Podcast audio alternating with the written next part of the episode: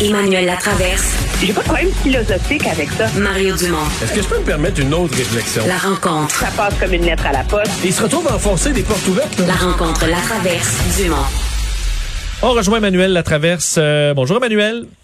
Bonjour! Alors, ça va être toute une semaine dans le milieu de la santé. On en parle déjà beaucoup aujourd'hui avec cette contestation devant les tribunaux. On a les bon les infirmières auxiliaires qui euh, seront euh, euh, aussi suspendues des vendredis, suspendues d'exercice, droit d'exercer si, ne, si elles ne sont pas vaccinées. donc, le mur, il, il arrive. Là.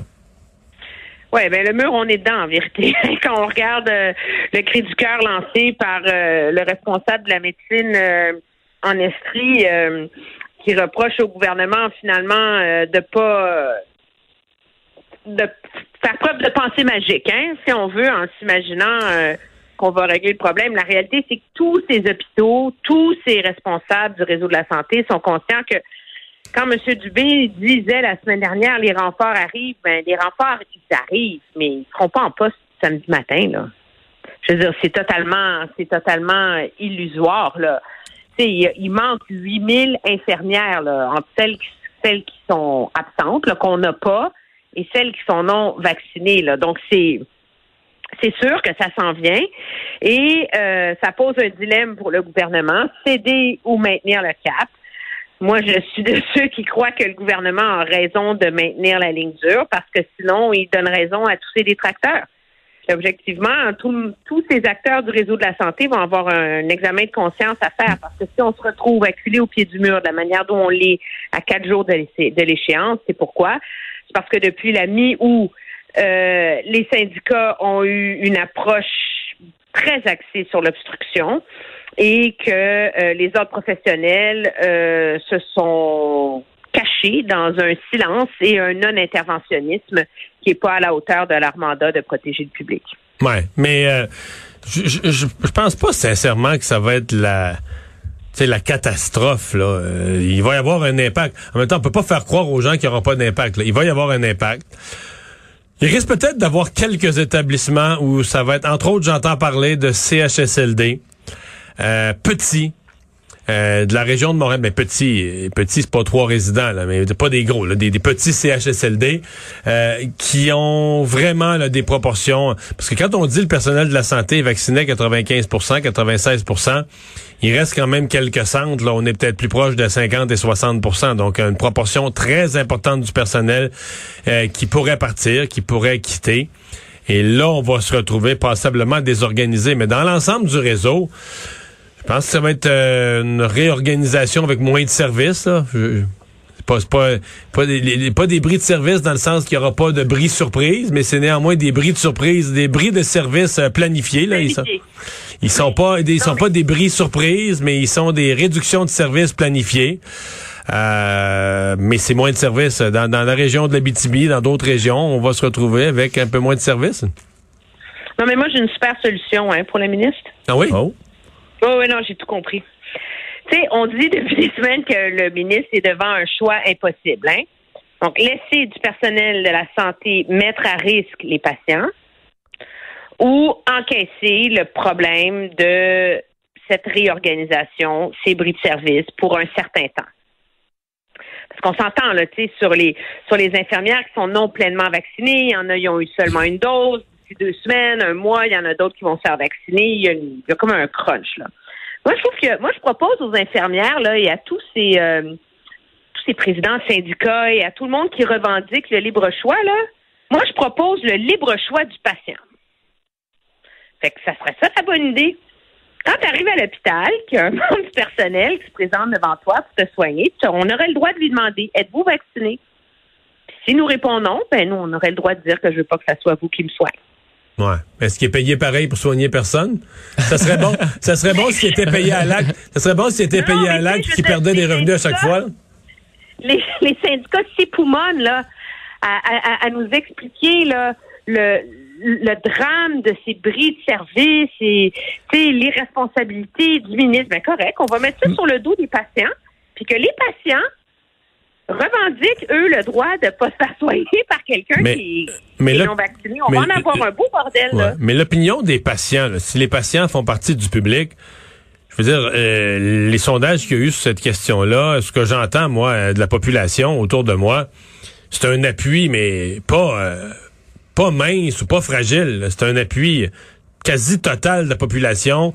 Bon, il y a euh, les non-vaccinés eux-mêmes, peut-être une autre petite tranche de population extrêmement sensible aux libertés individuelles, aux droits de chacun. intensifs, ça va être des non-vaccinés, par contre. Ouais, non, mais je veux dire, c'est les, les- les- dans le public, l'appui à cette mesure-là est écrasant.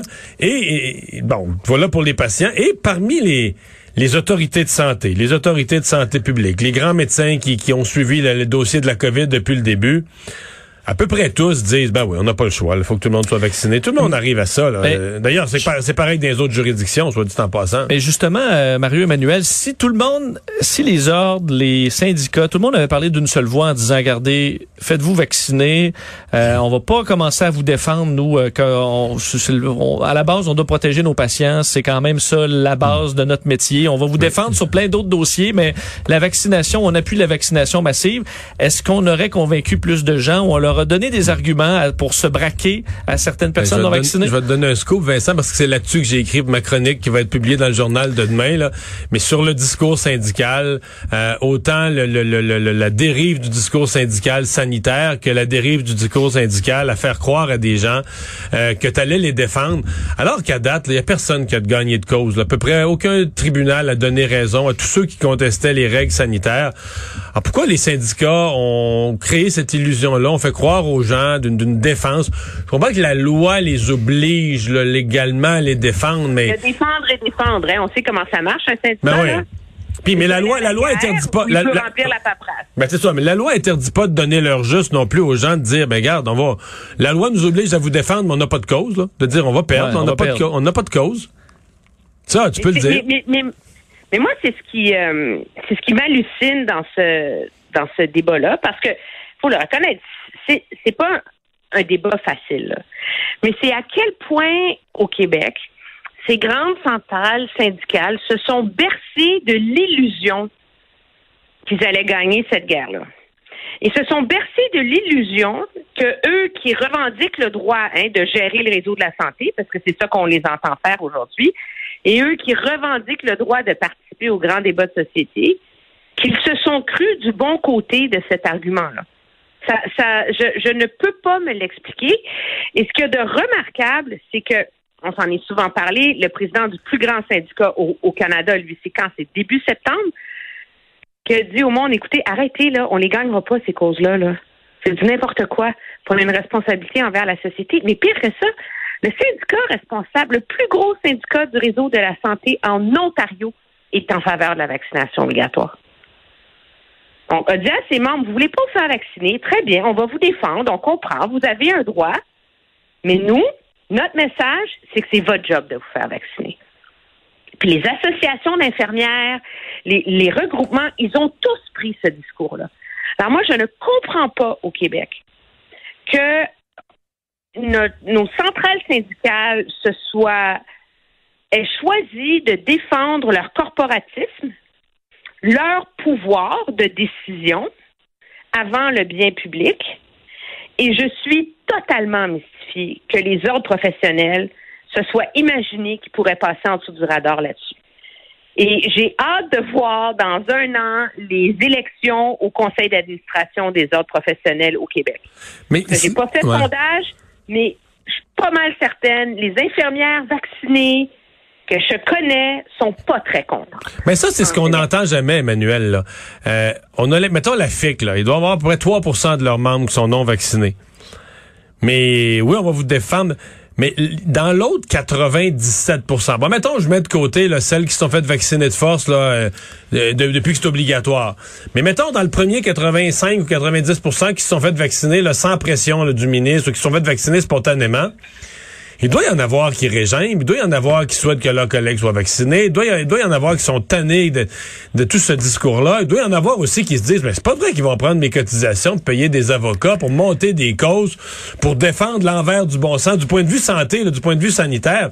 Moi, je sais pas, si j'étais une infirmière qui s'est fait vacciner là, au début quand c'était demandé en février-mars, je me dirais, mais voyons, vous autres, vous n'allez pas prendre mes cotisations pour aller monter une cause, trouver des avocats, pour euh, monter une cause pour dire que c'était pas nécessaire de se faire vacciner. Je serais sans Non, connaissance. et- hein. Et vous, mon syndicat, qui plaidez depuis un an et demi sur tous les tribunaux que je suis surmenée, que je suis sur le bord du burn-out, que j'ai des conditions de travail écœurantes, vous encouragez un groupuscule réfractaire à prendre en otage le réseau de la santé. Alors, vous encouragez ces gens-là à faire en sorte que je vais être encore plus brûlée, puis que je vais faire encore plus de. Ouais, je, je vais en mettre, je vais en mettre une autre couche, là. Et, et comme syndicat, vous avez réclamé, ça nous prend de la protection, ça nous prend des masques, ça nous prend des gants, ça nous prend les, les, les jaquettes de protection, ça nous prend tout le matériel, parce que là... Et là, quand arrive la protection suprême, le vaccin, ah ben là, on, prendrait pas. Non, Ça non, aussi, mais c'est parce que t'as pas compris, Mario. La, la science a, a- a- a évolué, là. Ils nous l'ont dit, les centrales syndicales, quand ils étaient avec le chef du PQ la semaine dernière. Puis je l'ai entendu, là, ce matin, sur les ondes avec toi, là, le représentant de la FIC, qui nous a vraiment expliqué que porter le masque, puis faire c'est la même chose que d'être vacciné. Ouais, c'est un ensemble, c'est un ensemble de mesures.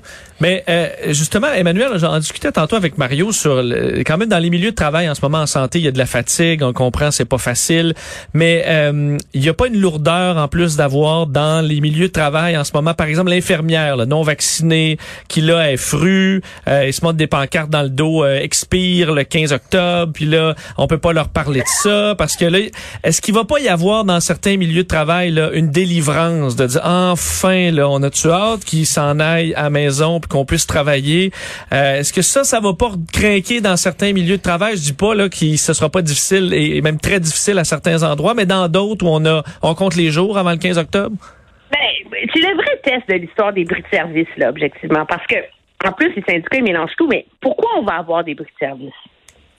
Pourquoi il y a des urgences qui vont fermer? Pourquoi il y a des femmes qui vont être obligées de se taper deux heures de route pour aller accoucher, là? Que le gouvernement a décidé qu'il ne ferait pas porter le poids des infirmières et du personnel non vacciné à ceux qui restent. Donc, on va pas demander à Madame X, qui est doublement vaccinée, de se taper un double shift parce que Germaine, sa collègue, a décidé qu'elle ne se faisait pas vacciner. Alors, parce qu'on décide de ne pas imposer ce poids-là aux autres infirmières, il va y avoir des bris de service. Moi, je trouve que les, infirmières, les préposés, les gens qui sont sur le plancher devraient, devraient être reconnaissants. Si, si le gouvernement va au bout de son exercice pour convaincre les infirmières de revenir, qui va s'occuper d'eux, c'est là que l'histoire des, des bris de service devient un outil pour le gouvernement. C'est de regarder, on fait ce sacrifice-là pour vous protéger. Et moi, je soupçonne que c'est la raison, stratégiquement, au-delà de faire la bonne chose, là, mais pour laquelle le ministre Dubé il est prêt à, à affronter la tempête, la tornade, la colère, puis tout le risque. Parce qu'il n'y a pas une plus grosse preuve que le gouvernement Ouais. peut mettre sur la table pour convaincre le personnel de la santé qu'il est sérieux sur changer les conditions de travail que de dire correct, on va fermer l'urgence pour que vous vous en fassiez pas du temps supplémentaire obligatoire. Mais euh, là, on, on va quand même devenir euh, curieux de voir. euh, on est mardi soir, c'est vendredi, tout ça. On commence à être curieux de voir le plan de contingence. C'est demain, d'après toi? Ouais. Écoute, il a dit dans les prochains jours. Ça peut pas dépasser jeudi. Là. On peut pas, on peut pas le présenter Ça peut vendredi. pas là. dépasser jeudi. En tout cas, ça montre comment on travaille fort pour enfermer le moins possible. là. Mais en parlant de plan de contingence, euh, il y a un réseau hospitalier qui sera pas content du tout du plan de contingence. Hein? C'est celui à Ottawa qui a ses propres problèmes. Et là, si tu fermes les urgences euh, puis les services euh, du côté de Gatineau, hein. Gatineau, qu'est-ce qu'ils vont faire, le monde? On traversé les ponts. Voilà, Ottawa, ou de toute façon, t'attends moins longtemps l'urgence. Merci, Emmanuel. Au revoir.